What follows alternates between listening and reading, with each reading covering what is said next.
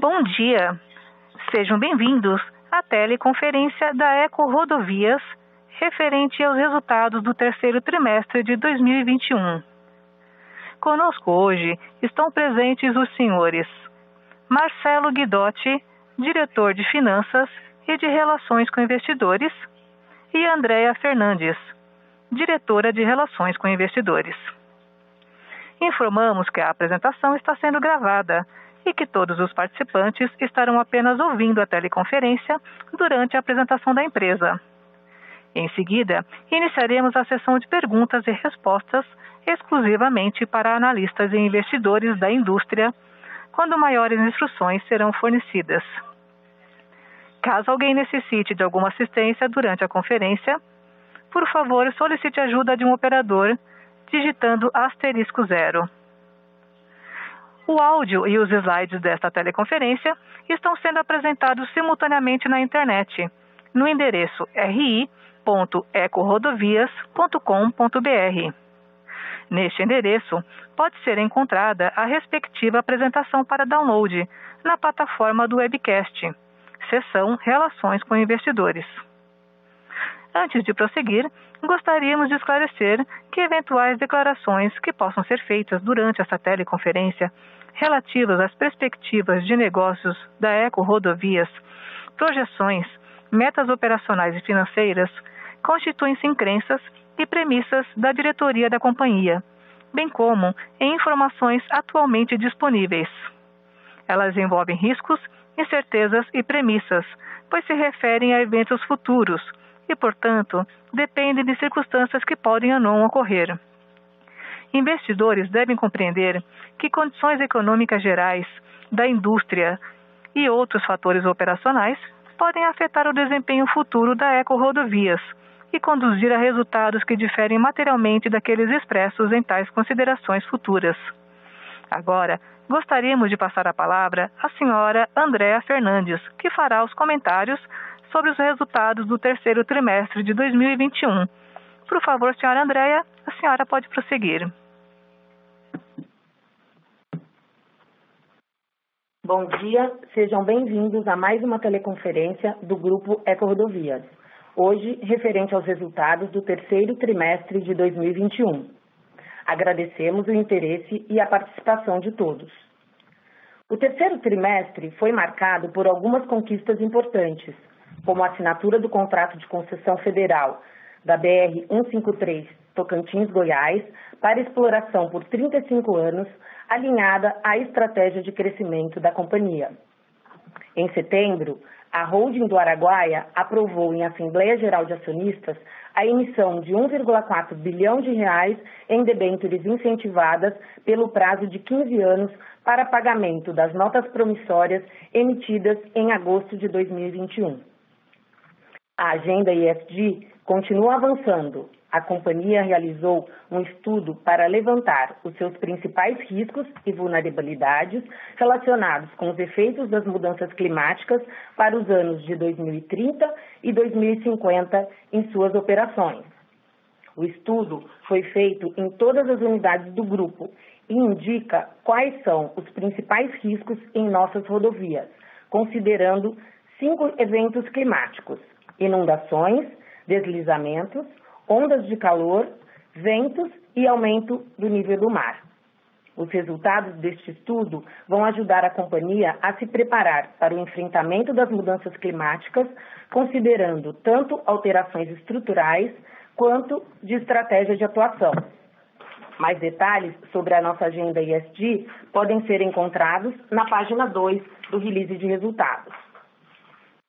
Passando agora para o desempenho operacional, no slide 2, observamos a evolução mensal do tráfego consolidado e do tráfego comparável nos nove primeiros meses de 2021, comparado aos mesmos períodos de 2020 e 2019. Importante destacar que nos meses de julho, agosto e setembro de 2021, o tráfego comparável apresentou aumento de 1,8%, 3,3% e 5,5%, respectivamente, em relação aos meses de 2019. Com relação ao terceiro trimestre, demonstramos no slide 3 a variação do tráfego consolidado, que teve crescimento de 17,7%. Desconsiderando o início das operações da Ecovias do Cerrado, o tráfego comparável apresentou crescimento de 7,9% no trimestre, devido à flexibilização das medidas de isolamento social e avanço da vacinação. Destaque para os veículos leves, que tiveram aumento de 12%. Em relação ao desempenho financeiro consolidado do grupo, apresentamos no slide 4 a evolução da receita bruta, que aumentou 19,3% no terceiro trimestre. Desconsiderando a receita de construção, a receita bruta apresentou crescimento de 19,6%, impulsionado pelo início da cobrança de pedágio da Ecovias do Cerrado, crescimento do tráfego e reajuste de tarifas. Destaque para o incremento de 127,9 milhões de reais por arrecadação eletrônica AVI.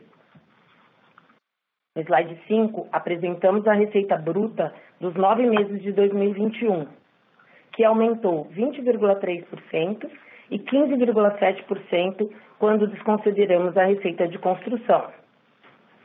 Destaque para o crescimento de 415,2 milhões de reais para as concessões rodoviárias. No slide 6, a receita líquida, excluindo a receita de construção, cresceu 19,7% no trimestre, e o custo caixa ajustado totalizou 285 milhões de reais. Este aumento do custo caixa deve-se principalmente ao incremento em pessoal, em função do reajuste salarial em março de 2021, provisões para desmobilização da Ecocataratas e Ecovia Caminho do Mar, devido à finalização dos contratos de concessão em novembro de 21, crescimento das operações do Ecoporto e a normalização dos gastos com conservação e manutenção em 2021. No slide 7, o EBITDA ajustado foi de 636,4 milhões de reais no terceiro trimestre, 20,6% acima do terceiro trimestre de 2020 e a margem EBITDA de 69%. O EBITDA ajustado dos nove meses de 2021 foi de 1,8 bilhão de reais, conforme slide 8. No slide 9, apresentamos a evolução do lucro líquido no terceiro trimestre de 2021, com aumento de 72,1 milhão de reais em relação ao terceiro trimestre de 2020. O lucro líquido foi impactado principalmente pelo aumento do EBITDA no trimestre e pela reversão de multas do acordo de não persecução civil no terceiro trimestre de 2021, em função da não homologação conforme divulgado pela companhia em setembro. O lucro líquido dos nove meses de 2021 atingiu 359,1 milhões de reais, conforme demonstrado no slide 10. Em relação aos investimentos, no slide 11, o CAPEX no terceiro trimestre de 2021 foi de 892,8 milhões de reais, considerando o pagamento da outorga da Ecovias do Araguaia no valor de 357,5 milhões de reais. Destaque para duplicações e obras de conservação de pavimento. Na Eco 135, Eco 050 e Eco 101, e obras de conservação especial de pavimento na Eco Cataratas, Ecovias do Cerrado e Eco Sul. No slide 12, encerramos o trimestre com dívida líquida de 7,3 bilhões de reais, aumento em relação ao trimestre anterior, principalmente em razão da emissão de notas promissórias pela holding do Araguaia no valor de 1,4 bilhão de reais. Os recursos da emissão foram destinados ao aporte de capital na Ecovias do Araguaia e posterior depósito de 1,1 bilhão de reais na conta reserva e pagamento da outorga de 357,5 milhões de reais.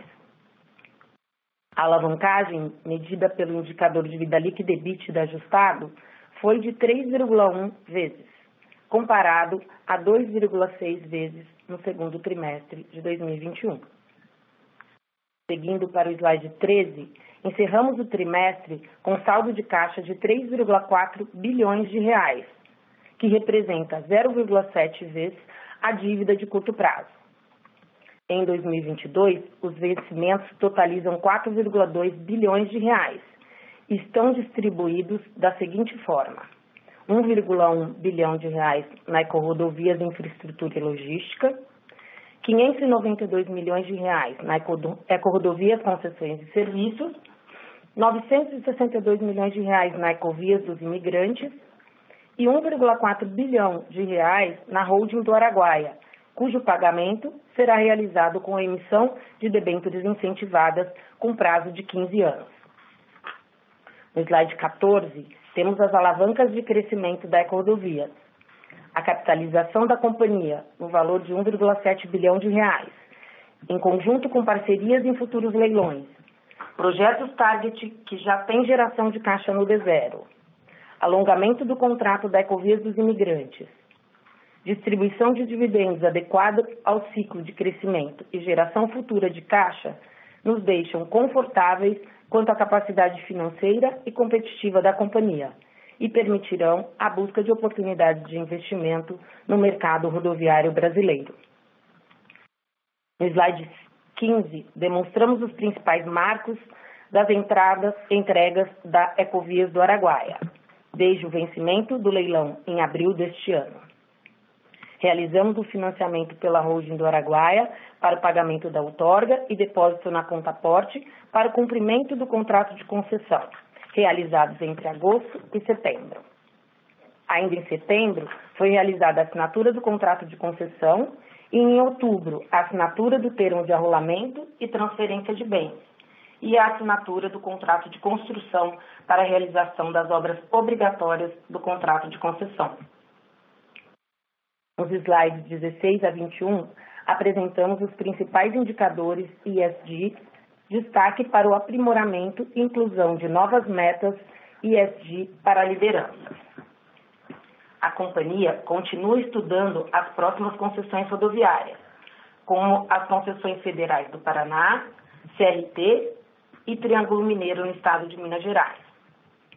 Com isso, concluímos a nossa apresentação Gostaríamos agora de passar para a sessão de perguntas e respostas. Operadora, estamos prontos para os questionamentos dos nossos analistas e investidores. Obrigada. Obrigada. Iniciaremos agora a sessão de perguntas e respostas para investidores e analistas. Caso haja alguma pergunta, por favor digitem asterisco 1 em seu telefone. Se a sua pergunta for respondida, você pode sair da fila digitando asterisco 2. As perguntas serão atendidas na ordem que são recebidas. Solicitamos a gentileza de tirarem o fone do gancho ao efetuarem a pergunta. Dessa forma, uma ótima qualidade de som será oferecida. Nossa primeira pergunta é de Regis Cardoso, do Credit Suisse.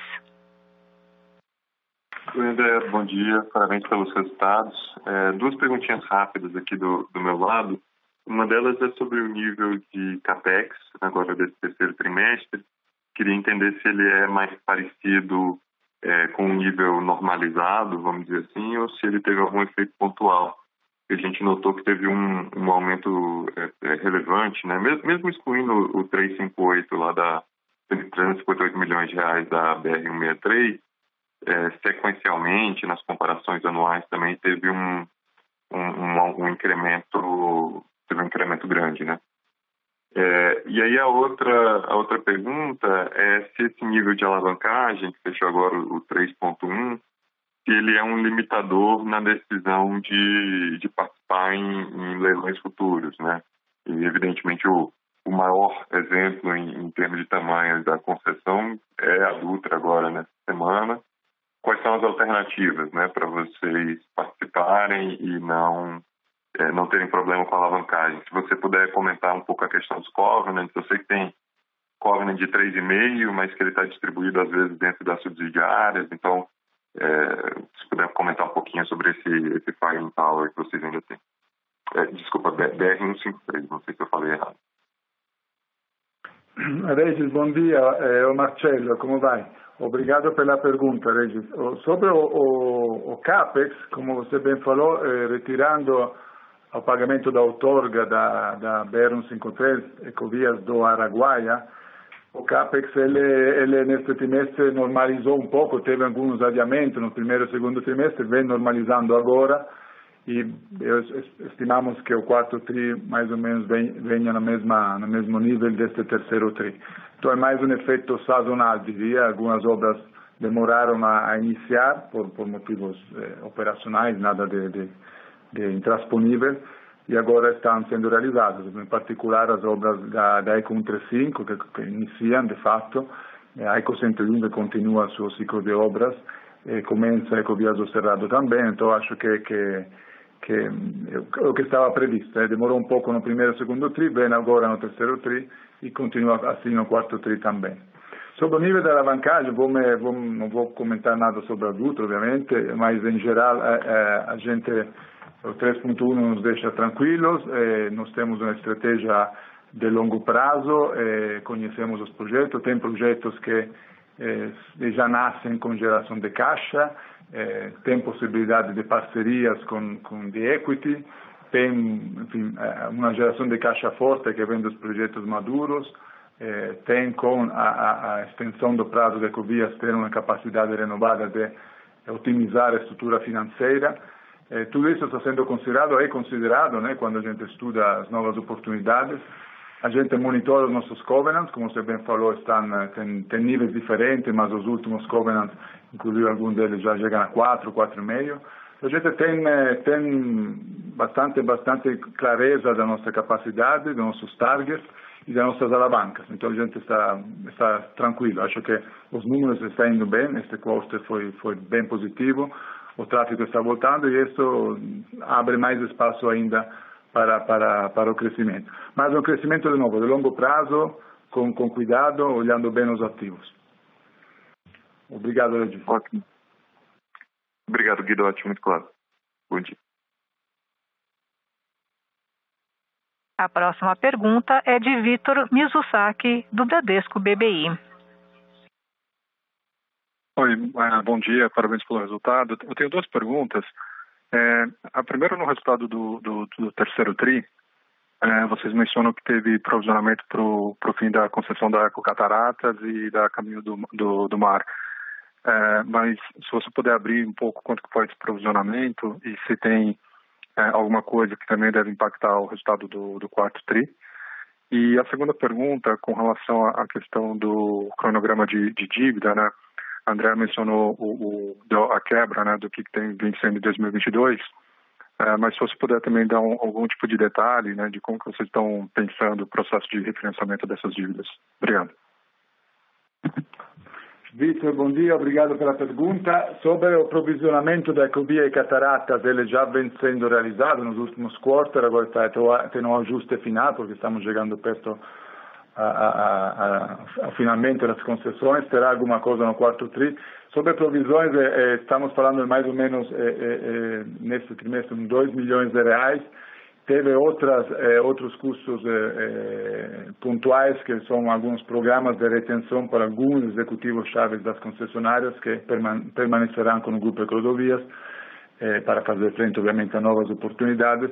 E, e somando as duas coisas, provisões e, este, estes pacotes de, de, de, estamos falando de alguma coisa como 3 milhões, 3 milhões e meio. Sobre, sobre o cronograma da dívida, é, bom, a, a, tem, é, é bem simples. Sobre a questão de Ecovias da Araguaia, estamos finalizando praticamente a liquidação da debênture de 15, que terá uma duration de 15 anos e vai substituir a nota promissória, já se encaixa bem é, desenhada para, para se encaixar no projeto, essa é uma ótima notícia. Temos é, uma dívida na, na holding Eco, Ecodovias de Infraestrutura Logística que vence em março, de 1 bilhão e 100, mais ou menos, e a gente já está, inicia agora os trabalhos, discussões com os bancos, não é uma debênture do mercado, para, para, para rolagem. Depois tem eh, uns vencimentos na Ecovias dos Imigrantes, grandes, quase, somos quase 900 milhões de reais. A Ecovias dos Imigrantes era, está pouco alavancada, é a oportunidade para reestruturar a dívida dela, já com, com o seu termo aditivo eh, assinado, e alongar essa dívida. dívida vamos, estamos começando a estudar eh, quais alternativas, mas não, não vemos muito problema. e o restante vai ser liquidado com o caixa dos projetos. Né? Realmente não é, tirando Ecoinfra e Ecovias do Araguaia, o restante é bem operacional. Ecovias do Araguaia está resolvido, falta só Ecoinfra. Obrigado. Tá ótimo. Obrigado. Senhoras e senhores, lembrando que para fazer perguntas basta digitar asterisco 1. Por gentileza, aguardem enquanto coletamos as perguntas.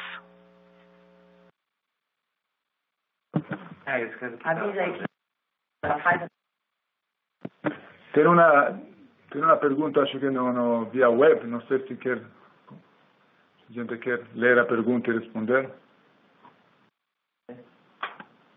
Eu leio. A pergunta é, queria perguntar sobre o CAPEX, vimos esse ano um aumento muito expressivo do asfalto, aço e outros metais importantes para a manutenção e CAPEX das estradas. Existe algum risco de revisão para cima do CAPEX? Como contornar essas altas nos custos? A pergunta é da Paula Atanasakis, da RPS, companhia RPS. Paula, obrigado pela pergunta. Nós já estamos, obviamente, você já viu no nosso quarter release que atualizamos pela inflação toda a nossa, nossa base de CAPEX, já uma inflação que, que vem crescendo, então acho que já a base está sendo ajustada. E, obviamente, a gente monitora o andamento dos preços do, do, dos principais insumos. O principal para nós é o CAP, que compõe a, a, a material bituminoso para os asfaltos. E, e, e obviamente, é, é, está tendo um aumento, mas entendemos que é um aumento pontual, vai talvez afetar algumas obras, algum CAPEX pontual do ano 21-22, obviamente não é um impacto que se traz, se leva para toda a curva futura do CAPEX, até porque a gente, como a gente sempre menciona, tem alavancas internas para eventualmente evitar grandes consumos desses insumos em momento de alta e eventualmente utilizar soluções técnicas diferentes. Então, eu diria que impactos pontuais venha, provavelmente terá sim, alguns deles já estão refletidos na inflação, que foi atualizada neste, neste, neste quarto, e a companhia está sempre atenta para que esses efeitos sejam realmente pontuais e não se estendam a toda a curva do CAPEX. Obrigado.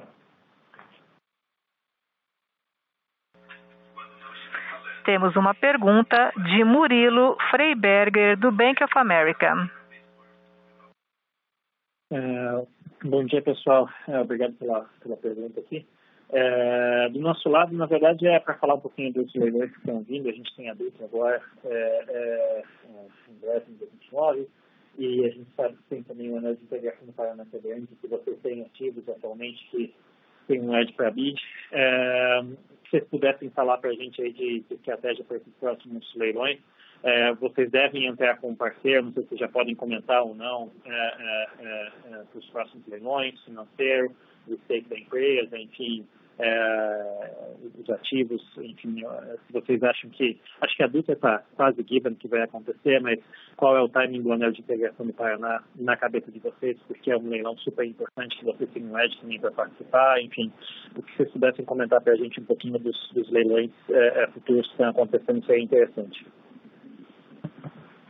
Murilo, bom dia, obrigado pela pergunta. A gente é bastante transparente nesse sentido. Nós acompanhamos o programa federal como um todo, né? E no programa federal destacamos, como você falou, o anel de integração do Paraná, que é estimado segundo, terceiro quarter, tá? Diria que, que ao longo de 2022, então ainda não, não está cravado um, um, uma data, mas é mais para segundo ou terceiro, né? Nós acompanhamos, temos duas concessões que estão vencendo aí. O programa, obviamente, renova um pouco, muda um pouco a característica dos seis lotes, mas é, é, permanece nesses seis lotes como a base dessa de integração. Estamos estudando essas oportunidades.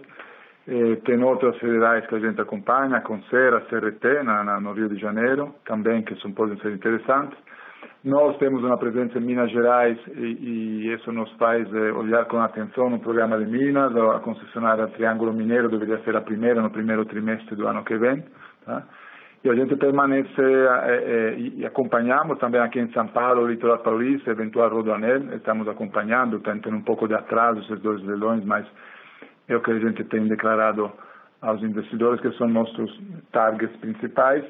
E a gente estuda sempre a possibilidade, estuda e discute com se, se a gente vai sozinho, vai com algum parceiro financeiro, já fizemos isso na Ecovias Araguaia, está indo tudo bem, então achamos que que nós podemos continuar a manter essa estratégia, às vezes dá certo, às vezes não dá certo, mas estamos abertos a essa oportunidade também. Então, em geral, para 2022, são, são esses nossos targets tá? que a gente vem declarando ao mercado. Obrigado. Excelente. Obrigado, Guidotti. Super claro. A próxima pergunta é de Thaís Castelo, do Itaú. Oi, pessoal. Bom dia pelo call. Tenho duas perguntas aqui. A primeira delas é em relação ao imposto de renda, alíquota efetiva. A gente viu uma queda considerável, mesmo ajustando aí é, pelo one-off positivo que vocês registraram nesse trimestre. Queria só confirmar se isso é fruto aí de um resultado melhor diluindo o prejuízo não dedutível. Então, essa seria a primeira pergunta, mais uma confirmação e entender o que, que a gente poderia esperar de alíquota efetiva para frente, por favor. E a minha segunda pergunta seria relacionada ao endividamento, que já foi respondida ao Regis. Então, vou aproveitar para encaixar uma pergunta, não necessariamente relacionada ao TRI, mas só para perguntar em relação ao novo CEO, a indicação do senhor Gianfranco é, ao cargo, como está a questão de eleição e posse e o que a gente poderia esperar para o mandato dele, por favor. Obrigada. Thaís, bom dia, obrigada pela pergunta. Sobre a primeira de imposto renta, perfeita a sua resposta, exatamente o que você falou, Eu acho que o resultado positivo acaba diluindo, e, e então a resposta é sim, confirmo, e, é óbvio que a gente tem que, tem que, isso vai depender dos resultados futuros, então a, é, a companhia pretende, pretende incrementar seus resultados, então esse efeito deveria continuar. Sobre, sobre a segunda pergunta agora, é, sobre o, o endividamento foi respondido, sobre o CEO Gianfranco foi foi indicado, agora está, está tramitando algumas as permissões, porque ele, ele vendo do estrangeiro precisa algumas alguns documentos nacionais para assumir o cargo, está indo tudo bem. Eu entendo que em novembro poderá ter já a eleição e a confirmação dele ao cargo. A partir daí, enfim, Gianfranco será obviamente disponível para todos vocês, investidores, para para comentar, enfim, e falar. Agora, agora por enquanto está só indicado, inclusive está aqui ouvindo a nossa conversa. Obrigado, Thais. Obrigada. Tá. A próxima pergunta é de Luiz Peçanha, do Banco Safra. Bom, bom dia a todos. É, minha pergunta é em relação a um comentário que vocês fizeram no release agora do terceiro TRI, referente a potencial rebalanceamento das concessões em função da, das perdas né, de tráfego com a pandemia. Eu queria saber se vocês têm algum tipo de, de mensuração aí de, de, de, que tipo de valor vocês podem vir a, a ser reembolsados, se todas as concessões é, tem essa cláusula aí no, no contrato que de, podem permitir esse ressarcimento de, é, de tráfego em função da perda de tráfego se, e como a Artesp tem se posicionado em relação a esses desbalanceamentos, se já reconhece publicamente esse passivo, como é que vocês imaginam que, e, e também em, em, termos de velocidade, né, o que, que a gente pode esperar? Luiz, Obrigado pela pergunta. Sobre o reconhecimento público, acho que durante a pandemia teve várias declarações, tanto do governo federal como as testes, que, que, que obviamente trata-se de, um, de um fator de força maior. Então, agora a gente está um pouquinho além disso. A gente agora quer, quer além do reconhecimento, ter, eh, receber o equilíbrio. Está indo bem no âmbito federal, tá? É, mas eu já declarei aqui que são valores, afinal contas, não muito representativos. O nosso tráfego nas concessões federais ao longo da pandemia foi bem, foi, foi suportado pela, pelos volumes fortes de safra, de exportação. Tá? Então não são valores expressivos, mas mesmo assim a gente está avançando já com, com, com cálculos e provavelmente teremos algum reajuste tarifário eh, que irá equilibrar essa perda. Mas, de novo, não é nada significativo. Aqui em São Paulo a discussão está, está ainda, ainda suspensa, tem, não temos sinais, sinalizações que possa ser alguma coisa que não venha a ser aceita, mas está suspensa. São Paulo está se dedicando, a agência, fortemente, com empenho, à, finalização das discussões dos reequilíbrios, que a gente entende que seja uma prioridade. Né? Então a gente não está avançando com outras pautas, mas de novo também em São Paulo não estamos falando de valores expressivos, tá? São valores que eventualmente possam ser reequilibrados com algum ajuste de tarifa, mas não é nada de expressivo. Ah, ótimo, obrigado. Encerramos nesse momento a sessão de perguntas e respostas. Gostaria agora de devolver a palavra à senhora Andréa Fernandes para suas considerações finais. Eu agradeço a todos a participação no call. Eu e o meu time estamos à disposição para qualquer dúvida. Obrigada, um bom dia a todos. A teleconferência da Eco Rodovias está encerrada. Agradecemos a participação de todos e tenham um bom dia.